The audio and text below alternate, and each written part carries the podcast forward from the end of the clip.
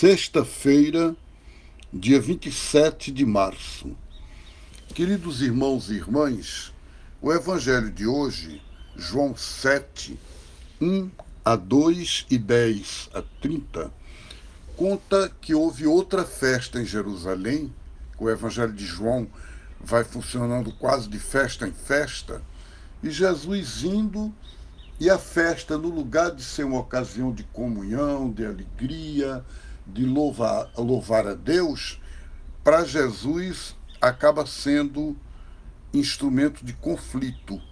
Por quê? Porque a compreensão que Jesus tem da fé é diferente da compreensão dos religiosos da época dele e eu acho que de muitos religiosos hoje em dia ainda, que colocam a lei acima da vida, que querem uma igreja para si e não para o mundo.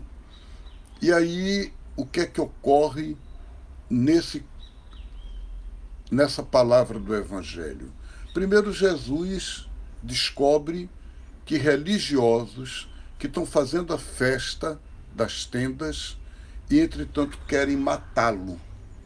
É incrível porque a festa das tendas é a festa que celebra a libertação, o deserto, o caminho livre do povo, a memória de como Deus conduziu Israel do Egito.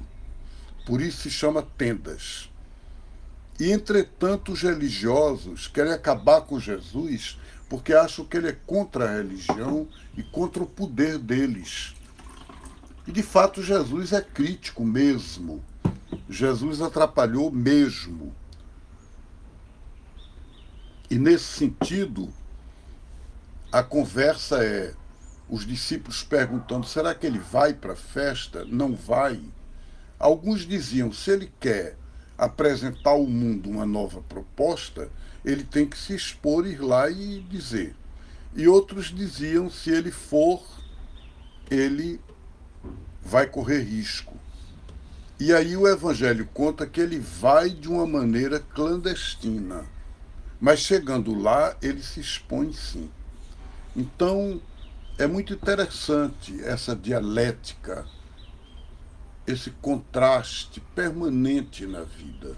O tomar cuidado e, ao mesmo tempo, não deixar a missão. A gente vive isso hoje em dia, eu e vocês, em muitos aspectos, em muitos momentos. E é importante a gente saber que Deus está com a gente nisso. Então eu queria que cada um, ouvindo esse evangelho, sentisse como ocorrendo com a gente hoje.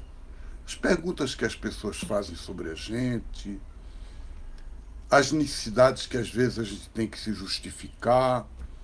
Mas, além de tudo isso, nós estamos cumprindo um projeto divino. Nós não estamos fazendo isso por acaso, simplesmente por capricho, mas porque a gente está seguindo uma inspiração de Deus. Então isso nos alegra, isso nos fortalece, isso nos confirma no caminho. Um grande abraço, Deus abençoe e até amanhã.